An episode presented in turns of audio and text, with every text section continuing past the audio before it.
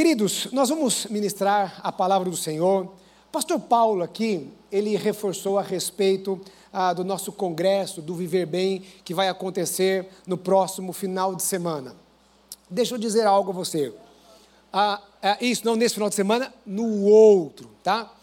Ah, esse é um congresso em que ah, as pessoas que estão vindo são pessoas assim, ah, olha, eu diria para você, bem inteligentes, com uma formação assim exímia, ah, pessoas de peso mesmo, tá? E não pense que você vai vir aqui e vai ouvir ministrações, por exemplo, se você for vir para cá, só para pessoas da terceira idade, né? Ah, mas é um congresso, eu queria que você entendesse que é um congresso para a família, né? Terão coisas específicas, sim, a respeito ah, ah, do público, não é? A, a, da melhor idade, não é? A, dos idosos da terceira idade. Mas vai ser um momento precioso, vai ser um momento precioso. É um momento voltado para a família, né? Então venha para cá, participe. Ah, você é, é, é, pode fazer a sua inscrição ali, é gratuito e seja abençoado nesses dias. E eu queria que você abrisse a palavra do Senhor no livro de Marcos, no capítulo 16.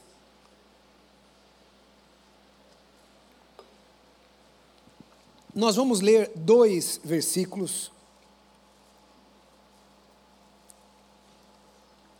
E eu quero até fazer uma observação, quero pedir uma desculpa para vocês. Eu vou me converter, porque a versão que eu estou lendo aqui não é a versão que temos no nosso aplicativo, certo? Da, da igreja e na, na, na nossa Bíblia, né? Então, é, foi um corintiano que me avisou, né? Corintiano não é lá aquelas coisas, né, irmão? Né? Corintiano não é aquelas coisas, né? mas de vez em quando eles acertam em alguma coisa. Né? o corintiano veio e falou assim: Olha, pastor, tá, tá, a versão está diferente e tal, né? Então, falando em Coríntios, né? Olha, eu falei, ó, eu falei que hoje o culto ia ser especial, né? Porque eu estou sentindo que mais tarde a bênção do Senhor, né? É, é, é a bênção do Senhor, tri, é, é, é Deus é triuno, não é? Olha, olha, as aplicações. Deus é triuno, né? Eu acho que Deus gosta das coisas de três, assim, três cores, né? Eu acho que três cores é uma coisa meio sábia, assim, né? Então eu acho que Deus vai fazer alguma coisa lá pelas 16 horas, vai cair uma unção lá no Rio de Janeiro, né? E, e vai fechar aqui em São Paulo, né? Ah, mas eu estou lendo em outra versão, tá bom, irmãos? Tá? Mas vamos acompanhar aí, Marcos 16, versículo 15, diz assim: ah, E disse-lhes: Ide por todo o mundo e pregai o evangelho a toda criatura. Quem crê e for batizado será salvo. Quem não crê, porém, será condenado. Queridos, setembro é o mês missionário, não é? Espera aí, parênteses, não. Setembro não é o mês missionário, né? Todos os meses são missionários, mas setembro é o mês que nós ah, a, a, separamos para falar mais, para que haja um despertamento missionário, porque toda igreja deve ser missionária. E o tema desta, desta manhã é Ide e pregai o Evangelho. Nas duas últimas ah, semanas, nós separamos dois dias, duas terças-feiras, a, a o grupo de, é, é, é, de líderes, cabeças de chave das nossas áreas, não é? Ah, e do nosso conselho. E nós ah, ficamos ali o dia inteiro, das nove da manhã até as cinco da tarde. Ah, eu diria para você que ininterruptamente, porque até na hora do almoço a gente foi trabalhando, né? É, repensando algumas coisas. Ah, no final do nosso trabalho, uma das coisas que nós fizemos foi desenvolver algumas perguntas que nós vamos enviar para os nossos líderes de ministério ah, ah, para montar a agenda do ano que vem, para realizarmos a agenda do ano que vem. Né? E nós começamos ali a descrever algumas perguntas para que os nossos líderes pensem. Eu não vou trazer aqui as perguntas, mas a essência o cerne é: por que fazemos o que nós fazemos? Por que fazemos o que nós fazemos? E eu entendo que é isso que a igreja constantemente deve perguntar a si mesma: por que fazemos o que nós fazemos? E eu quero dizer que é, esta, este pensamento, depois desse trabalho, ele, ele continuou ali ah, ecoando na minha cabeça. E aí então veio, para arrematar a, a questão, o tema desta manhã, ide e pregai o Evangelho. Ide e pregai é uma ordenança de Jesus que foi dada aos discípulos e, consequentemente, à igreja, antes de Jesus ser levado aos céus. Você se lembra? Jesus morreu, ele ressuscitou ao terceiro dia, então ele se apresentou aos seus discípulos, e então, ressurreto, ele foi levado aos céus. Eu já disse aqui há anos atrás, de uma vez, ah, eu ouvi um pregador falando, descrevendo a respeito desse momento e da importância desse momento de Jesus na vida dos discípulos. Porque era mais ou menos assim. Ah, esse pastor disse assim: imagine só, você ah, irá fazer uma viagem para muito longe e, e você ah, vai viver assim anos longe da sua família, anos, anos e anos longe da sua família, tá? Então você está lá no aeroporto de Guarulhos, né? E você se reúne ali com a sua família. O que você diria para a sua família? O que você falaria para eles? Será que você falaria assim: olha, ah, ah, não esquece é, de, de, é, de, desligar o gás, né? Quem tem bujão de gás, né? Quem não mora em apartamento tem aquele o bujão de gás em casa. Será que você fala assim: oh, não esquece de desligar o bujão de gás quando você sair de casa, né? Oh, não esquece a janela aberta porque pode chover entrar água em casa. Né? As mães vão dizer assim: olha, quando você sair de casa, não, não esquece de levar o casaco. Né? Será que seria isso que você falaria para sua família? Provavelmente não. Você falaria para sua família algo de extrema importância. Algo que ficaria no coração deles até você reencontrá-los. Algo que ficaria na mente deles ah, ah, e eles colocariam em prática, provavelmente, até eles voltarem. E o que, que Jesus disse para os seus discípulos? Ide e pregai o Evangelho. Ide e fazei discípulos de todas as nações, batizando-os do Pai, do Filho e do Espírito Santo. Esta é a tarefa da igreja. Que igreja? A Igreja Batista do Povo, que se reúne na Domingos de Moraes, 1100, a Igreja Presbiteriana, a Igreja Assembleia de Deus, a Comunidade da Graça, a Bola de Neve, a Igreja Anglicana, a Igreja, o corpo de Cristo que se reúne na face da terra. Quem é a igreja? Eu e você somos a igreja. É interessante, eu, eu acho que às vezes a nossa geração, às vezes ela é um pouco incoerente. Porque, por exemplo, às vezes nós, as pessoas falam assim: ah, não, eu sou a igreja, então, como eu sou a igreja, ah, se eu estiver em casa, eu adoro o Senhor. Onde eu, estiver, eu não preciso estar na, na, lá no templo, né? Porque eu sou a igreja. Aí ele fala, eu sou a igreja, né? Aí quando a gente fala assim, ah, tá ok, então você é a igreja, você tem uma tarefa. Ah, não, eu não, aí eu não sou a igreja, não. não aí eu não sei. É, aí eu não sei se eu sou realmente a igreja.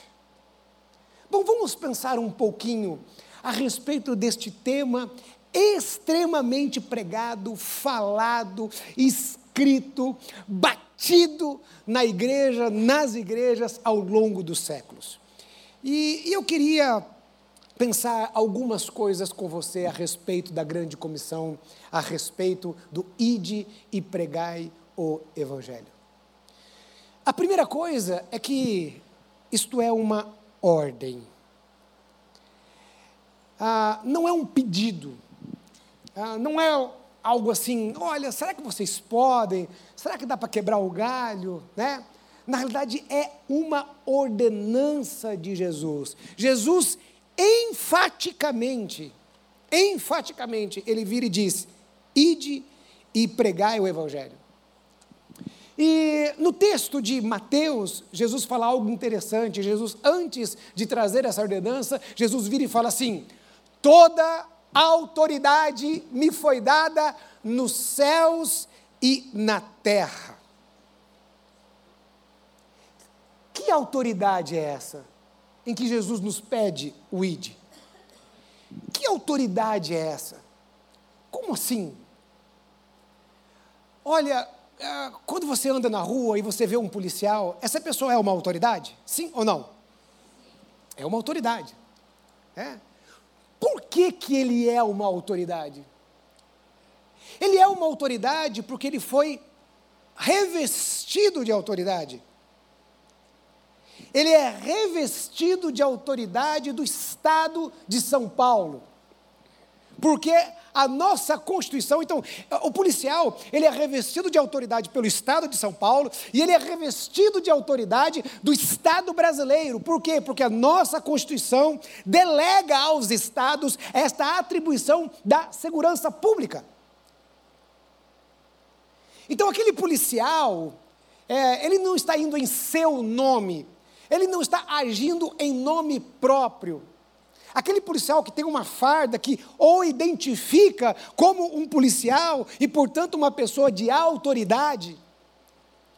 Ele está revestido de uma autoridade do Estado. E Jesus disse: Toda autoridade me foi dada no céu e na terra. Ou seja, eu tenho toda a autoridade de ordem espiritual e de ordem natural. Ou seja, em todos os âmbitos, em todas as jurisdições, em todos os espaços que você puder pensar, eu tenho autoridade. No céu e na terra. E aí ele vira e diz: portanto, ide. Ele está dizendo: Toda autoridade me foi dada e eu dou essa, eu compartilho essa autoridade com vocês. Vocês vão pregar o evangelho baseados, a, a, a, envoltos dessa autoridade, imbuídos desta autoridade. A autoridade daquele que morreu na cruz do Calvário, e mais, foi morto sem pecado algum venceu a morte o inferno, porque ele foi até o inferno, tomou das mãos do diabo a chave da morte do inferno, ressuscitou ao terceiro dia e foi levado aos céus. Toda a autoridade sobre qualquer coisa, sobre principados, sobre potestades, sobre os reis, sobre os governos, sobre os tempos, sobre tudo. E Deus dá essa autoridade a nós. Como diz o pastor Jonas, comedores de arroz e feijão. A nós. Nós não somos grandes coisas, mas Deus deu essa autoridade a nós. Autoridade que foi conquistada na cruz do Calvário.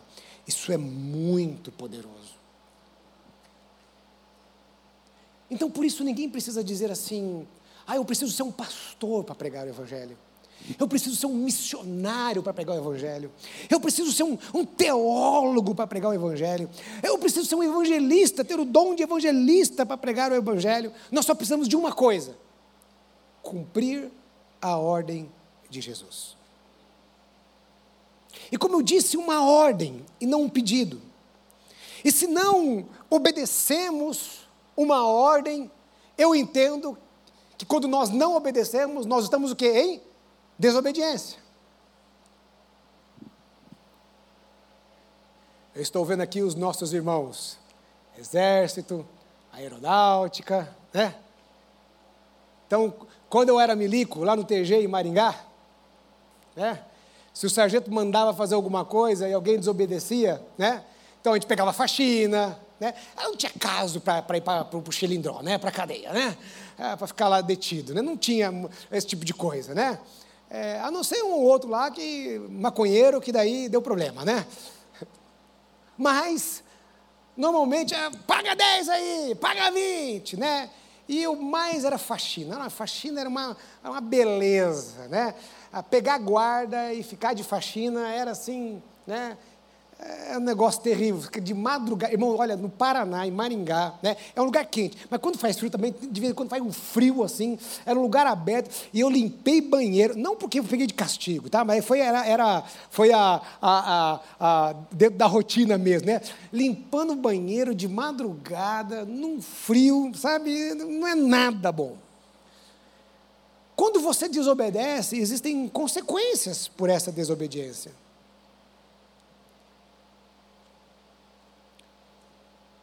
E eu acredito que a igreja e o mundo têm colhido consequências por causa da desobediência da igreja.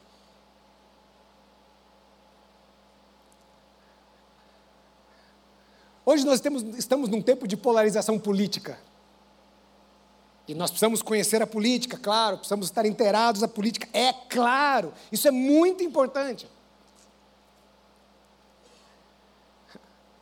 E nos incomoda muito se você é de um espectro político ou de outro espectro político, né, te incomoda muito as coisas que acontecem lá no outro espectro, no, no espectro concorrente. Nos incomoda, nos deixa indignados, ah, nos deixa nervosos, sim ou não? Quem aqui não fica nervoso com, qual, com a política? Se você não fica nervoso, ou você é de outro mundo, ou você está totalmente por fora. E independe do espectro político que você é, tá? Nos incomoda, ficamos nervosos, mas não nos incomoda quando não pregamos o Evangelho.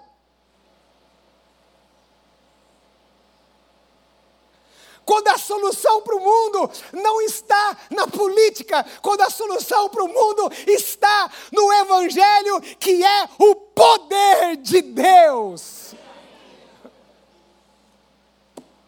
Não nos incomoda. Alguns domingos atrás nós lemos aqui Efésios 4, que fala ali as instruções, dizendo assim: olha, revestivos do novo homem, e fala assim: olha, é, aquele que mentia, não minta mais, aquele que furtava, é, não furte mais, e tal, e vai colocando ali aquela série de coisas que é a transformação que o Evangelho dá. Porque o Evangelho transforma, o Evangelho muda.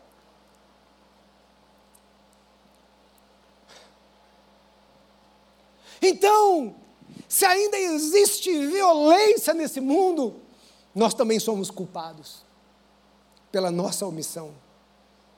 Se existe desigualdade, nós somos culpados. A igreja, pela nossa omissão na pregação do Evangelho. Se existem diversos problemas na humanidade que poderiam ser resolvidos com o poder do Evangelho, existe uma omissão nossa.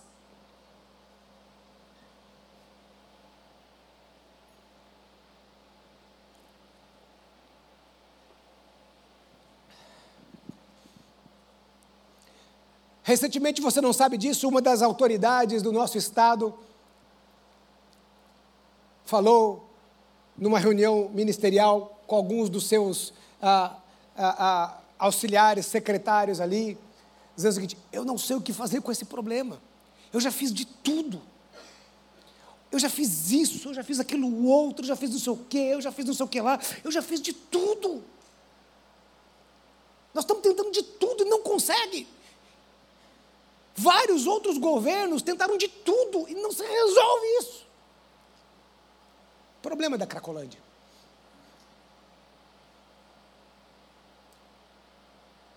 Aí, através de uma intermediação, alguns pastores, eu estive lá, estava com um dos secretários, das secretárias de governo, das secretarias de governo.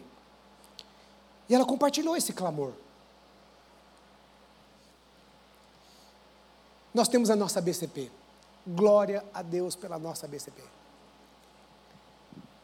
E aí nós chegamos lá e falamos o seguinte: olha, 70% dos homens que nós tiramos das ruas, 70% nós temos de êxito e não voltam para o vício das drogas.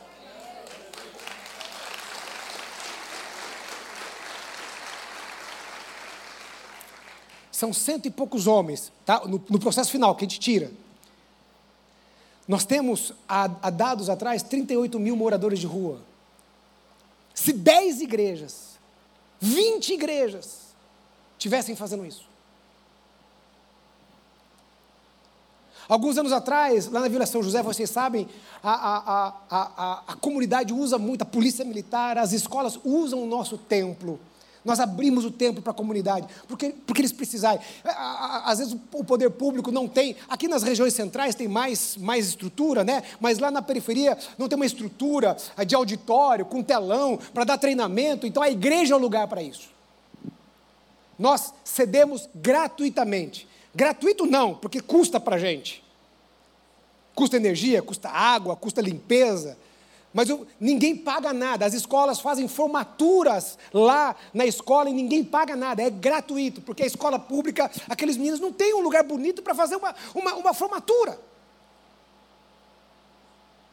E um dia estavam lá numa reunião promovida a, a, a, pela diretoria da Sul 3, e tinham lá é, mais de 100 diretores de escola, estava lá o comandante do batalhão, estava lá a juíza de Santo Amaro, da Vara da Infância e da Juventude, estavam lá três, quatro conselheiros tutelares, e aí os, os, diretores faziam algumas perguntas, e a, juíza, a juíza, o, o, o, o coronel, o pessoal do conselho tutelar, Todos eles davam respostas baseados num limítrofe, que era o quê?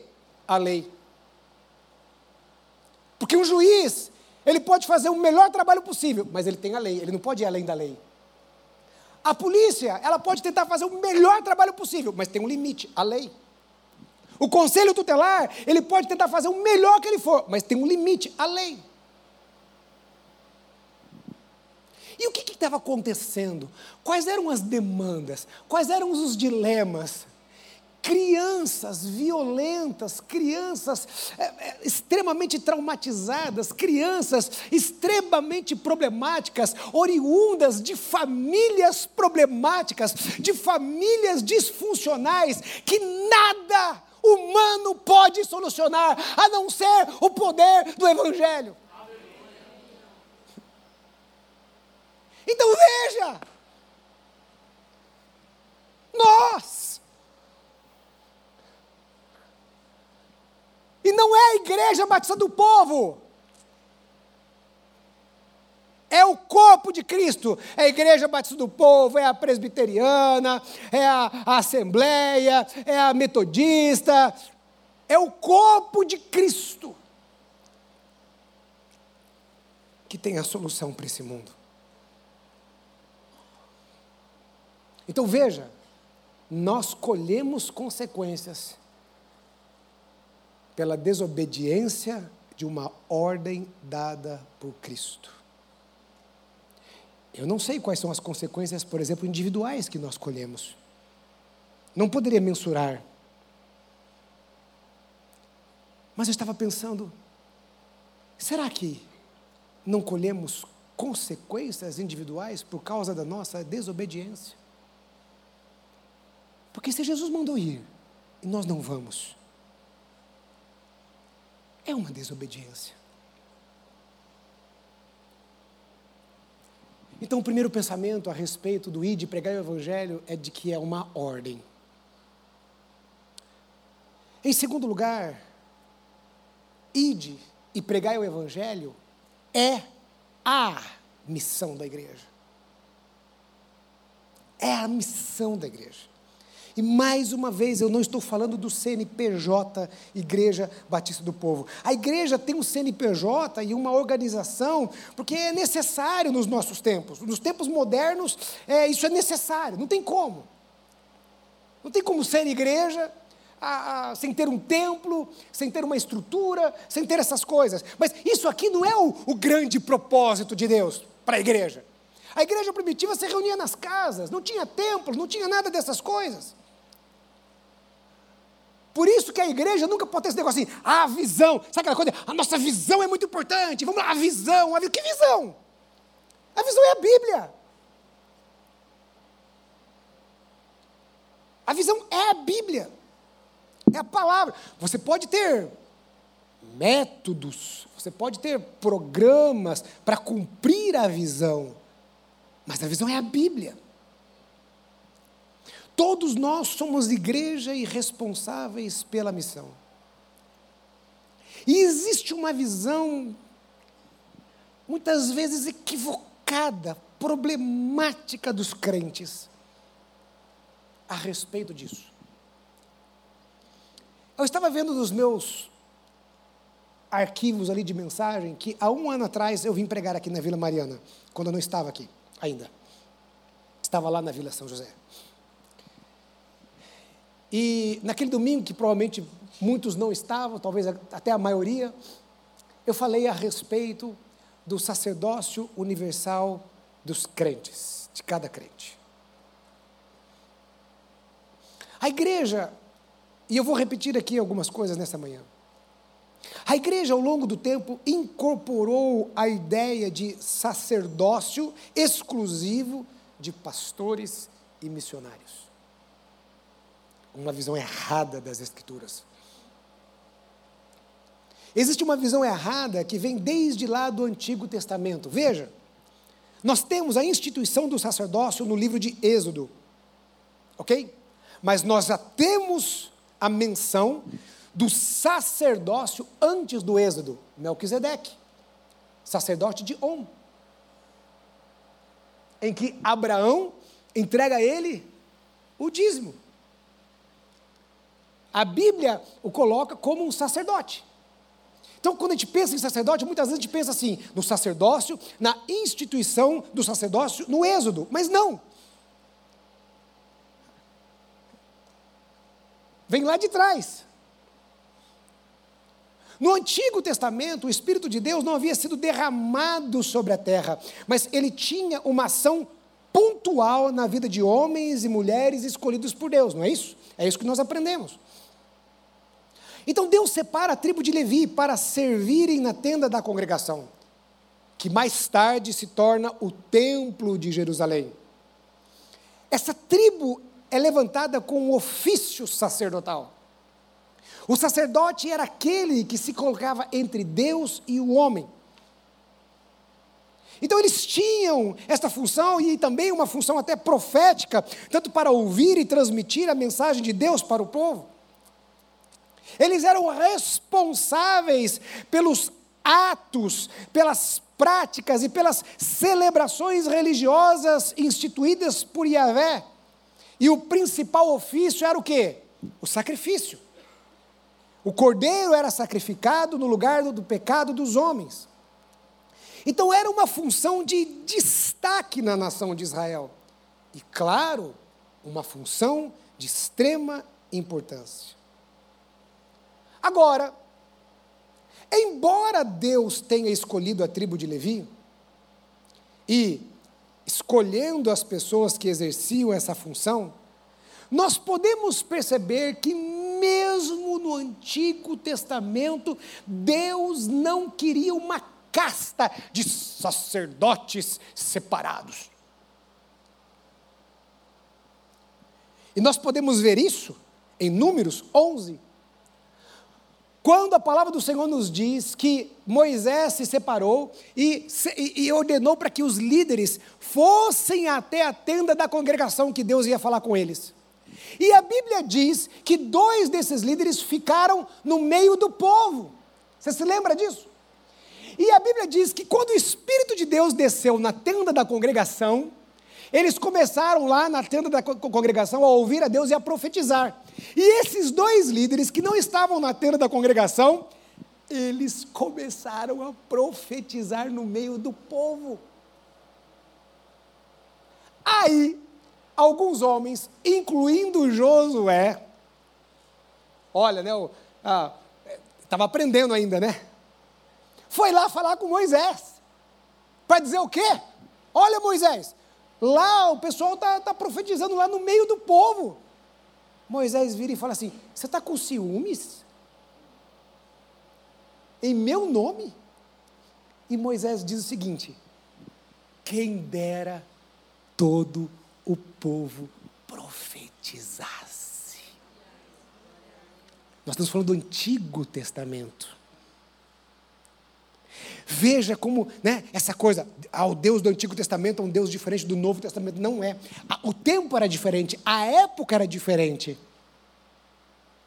O modus operandi era diferente, porque a mentalidade do homem daquela época era diferente, mas o Deus é o mesmo. E os princípios estabelecidos por Deus eram os mesmos do Novo Testamento. E onde se confirma isso? Jesus vem, morre.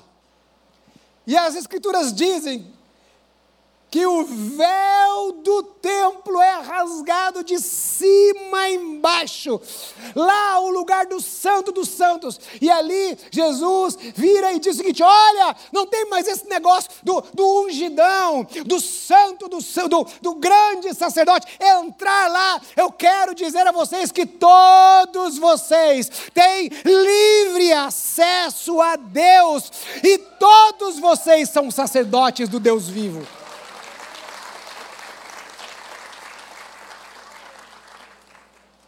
Todos.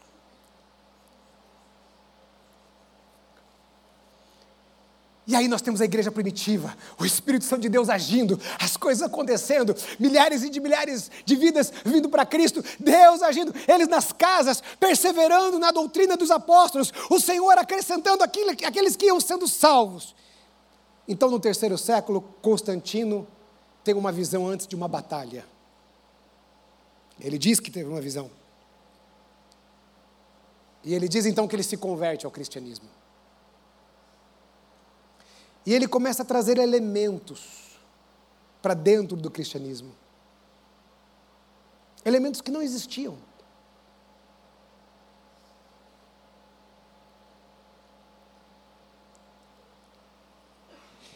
Mais tarde, no ano de 385, o imperador Magno torna o cristianismo a religião oficial do império. E o cristianismo romano foi criando cada vez mais dogmas. E aí nós temos o retrocesso ao sacerdócio universal de cada crente. Porque daí agora, só o sacerdote se dirige a Deus.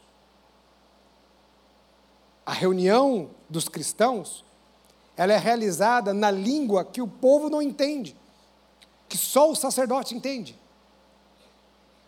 as escrituras era só para o sacerdote.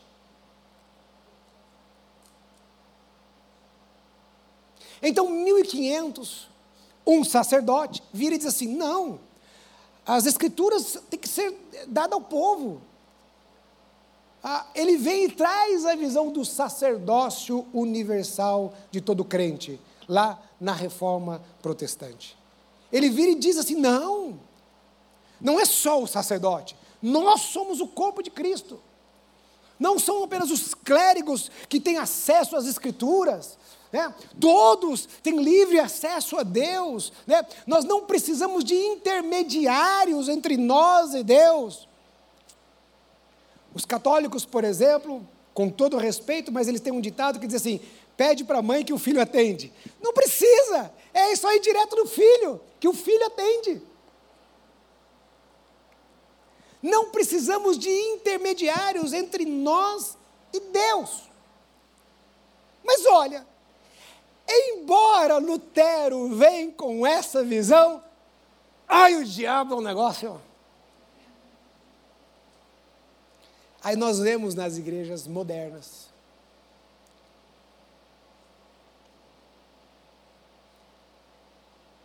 Em que homens se colocam como os ungidões. Nada acontece se eu não estiver lá. Só tem cura se eu estiver presente.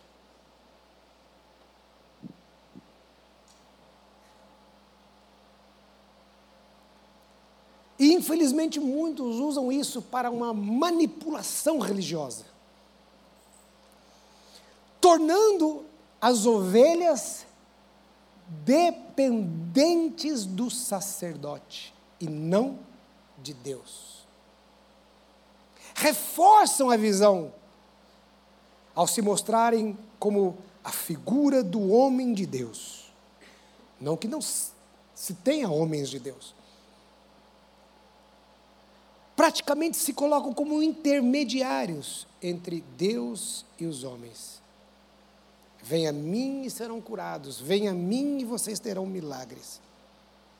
Não levam o povo a pregar, orar pelos enfermos, expulsarem os demônios, não passam a visão do sacerdócio universal de cada crente, de que todos têm acesso a esta graça de Deus. Geram nas pessoas dependência. Quantos abusos nós vemos? E aí as pessoas estão seguindo a vontade de homens, achando que estão fazendo a vontade de Deus. Não estou diminuindo a função do pastor mas a função do pastor está descrita em Efésios 4:12, que Deus levantou pastores, profetas, apóstolos, mestres, evangelistas, com o fim do aperfeiçoamento dos santos para o ministério. Ou seja, os dons ministeriais das lideranças a, a, a, da igreja são para aperfeiçoar o povo, para que o povo, juntamente com os pastores, exerçam sua função no corpo de Cristo para que o corpo profetize, para que o corpo pregue, para que o corpo ensine. Cinco ministérios. Para o aperfeiçoamento dos santos para o ministério. Está lá Efésios 4,12.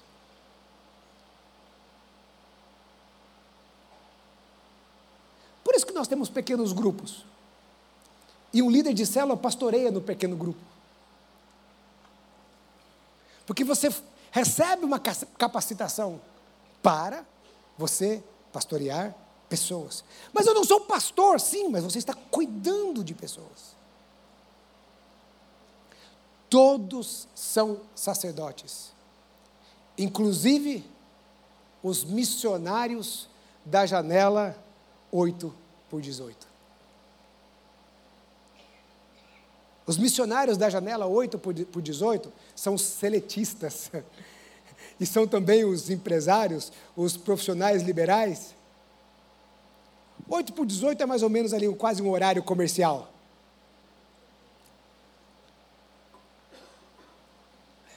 Você é um missionário. A visão do sacerdócio universal de cada crente, a, a, a, o corromper dessa visão traz um comodismo. Um comodismo do sacerdote, que ele é o ungidão, certo? E faz do povo aquilo que ele quer. E é um comodismo do povo. Porque uma vez que tem o ungidão, para que, que eu vou fazer?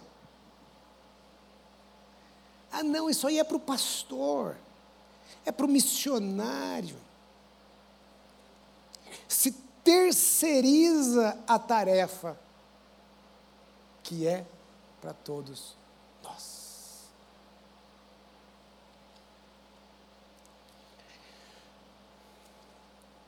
Tudo que nós fazemos na igreja deve refletir a nossa missão. Tudo.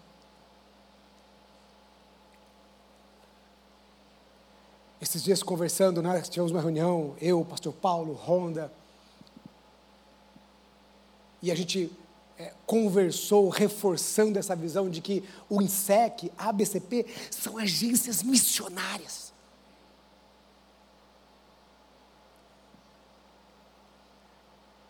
De que essa é a nossa tarefa.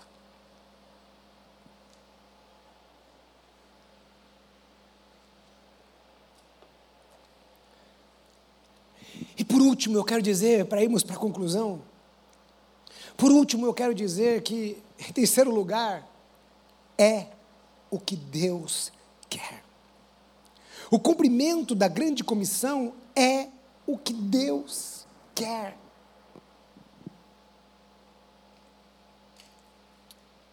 Irmãos, eu já contei aqui também, e vou contar de novo até você ficar careca. A não ser que você faça o implante, né?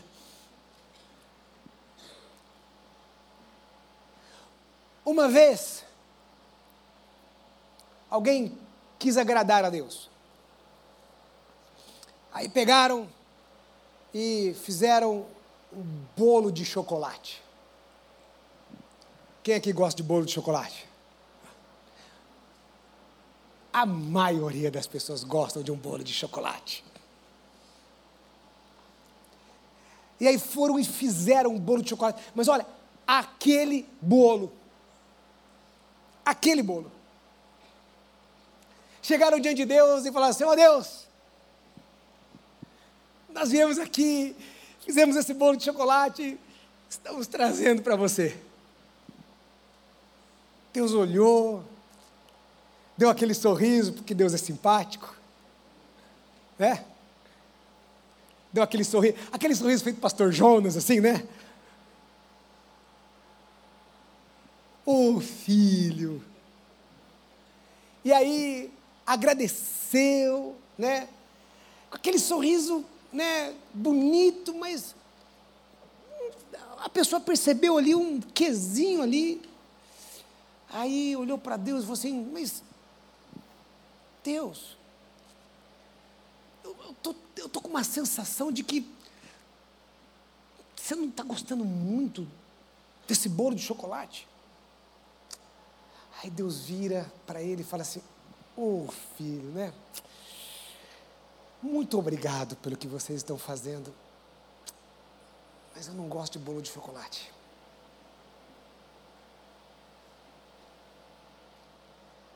Eu gosto de bolo de abacaxi.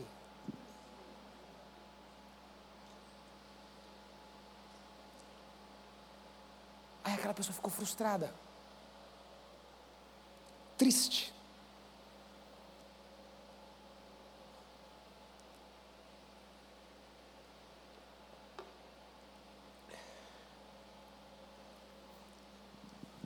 Às vezes, nós estamos assim, dando bolo de chocolate para Deus. E Deus não quer bolo de chocolate. A gente faz um monte de coisa que a gente acha que Deus se agrada. E nós, como igreja, muitas vezes, e olha que a igreja Batista do Povo, olha, não estou puxando sardinha para o nosso lado, não, mas ó, vocês sabem que nós não somos uma igreja de fazer as coisas assim só para é, inflar a igreja, né? Sem propósito. Tudo que nós fazemos, nós buscamos um propósito. Mas mesmo assim, às vezes a gente está dando bolo de chocolate para Deus.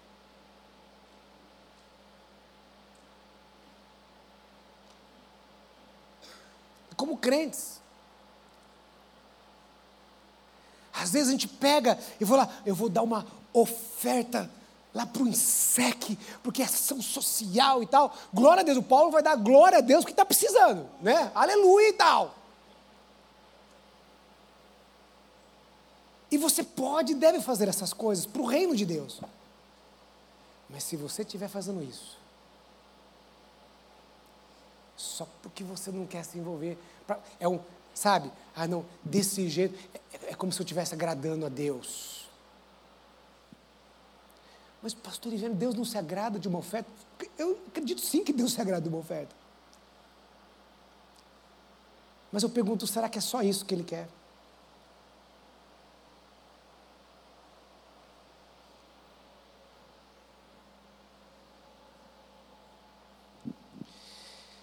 Quero concluir esta manhã, ir para a conclusão, dizendo o seguinte: o pessoal do criativo pode, pode vir para cá.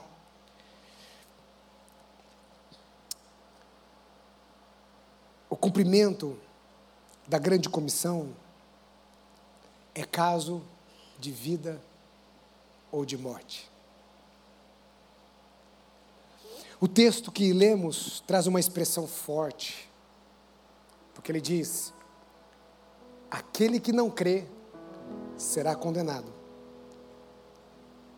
Podemos de alguma forma absorver, absorver a ideia que é muito em voga nos nossos dias de que não há condenação eterna.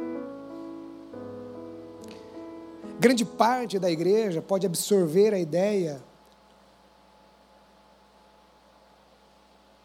a respeito de que ah, a condenação é muito distante. E aqueles que não absorvem essa ideia, às vezes eles podem ficar meio distantes do pensamento. Não pesa o coração, não, não influencia na sua vida. Então a grande comissão é algo de vida ou de morte. E por fim,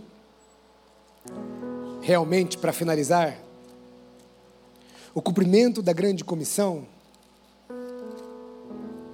é para a glória de Deus. Irmãos, olha o que eu li de um autor um homem sem dinheiro, sem título, sem uma guarnição de soldados, sem um governo humano organizado, fez uma declaração de conquista para todo mundo.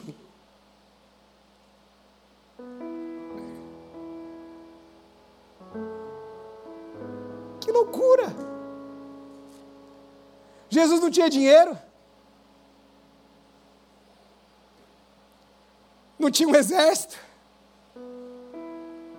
não tinha um poder humano organizado, e ele fez uma declaração para conquistar o mundo inteiro e de pregar o Evangelho a toda criatura. Uau! E ele pode fazer isso porque ele tem toda a autoridade nos céus e na terra. E é debaixo dessa autoridade que pregamos hoje. Dois mil anos depois, nós vemos o impacto em todo o mundo. Nós moramos numa cidade que está entre as, as cinco maiores do planeta. O nome dessa cidade é São Paulo. Por quê?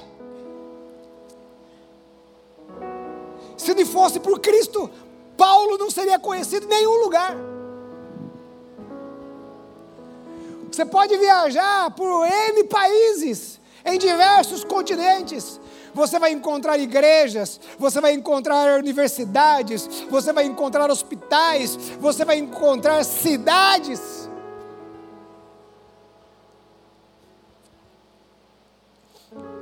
A influência de Cristo em toda a terra.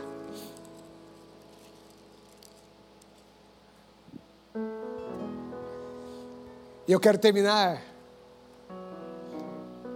lendo um capítulo de Apocalipse. Vi quando o cordeiro abriu um dos sete selos, e ouvi um dos quatro seres viventes dizendo, como se fosse voz de trovão: Vem! Vi então, e eis que um cavalo branco, e o seu cavaleiro com um arco, e foi-lhe dada uma coroa, e ele saiu vencendo para vencer. Quando abriu o segundo selo, ou, ah, desculpa, desculpa, desculpa, desculpa. É o capítulo 5 de Apocalipse. Vi na mão direita daquele que estava sentado no trono um livro, escrito por dentro e por fora, de todo selado com sete selos. Vi também um anjo forte que proclamava em grande voz: Quem é digno de abrir e de lhe desatar os selos? Ora, nem no céu, nem sobre a terra, nem debaixo da terra, ninguém podia abrir, nem mesmo olhar para ele. E eu chorava muito, porque ninguém foi achado digno de abrir o livro, nem mesmo de olhar para ele. Todavia, um dos anciãos me disse: Não chores. Eis que o leão da tribo de Judá, a raiz de Davi, venceu para abrir o livro e os seus sete selos. Então vi no meio de um trono, no meio no meio do trono e dos quatro seres viventes, e entre os anciãos de pé, um cordeiro como tendo sido morto, ele tinha sete chifres, bem como sete olhos, que são os sete Espíritos de Deus enviados por toda a terra. Veio, pois, e tomou o livro da mão direita daquele que estava sentado no trono. E quando tomou o livro, os quatro seres viventes e os quatro anciãos prostraram-se diante do cordeiro, tendo cada um deles uma harpa e taças de ouro cheias de incenso, que são as orações dos santos. E entoavam novo cântico, dizendo: Digno és de tomar o livro e abrir os selos porque foste morto e com seu sangue compraste para Deus os que procedem de toda tribo, língua, povo e nação. E para o nosso Deus constituíste reino e sacerdotes, e reinarão sobre a terra. E Vi e ouvi uma voz de muitos anjos ao redor do trono, dos seres viventes e dos anciãos, cujo número era de milhões de milhões e milhares de milhares,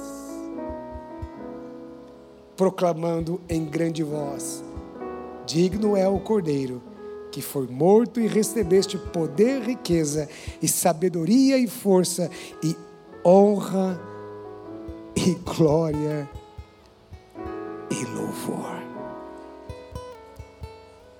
Então vi que toda criatura que há no céu e debaixo da terra, e sobre o mar, e tudo que nele há, estavam dizendo: aquele que está sentado no trono, ao Cordeiro, seja o louvor, a honra, a glória e o domínio pelos séculos dos séculos.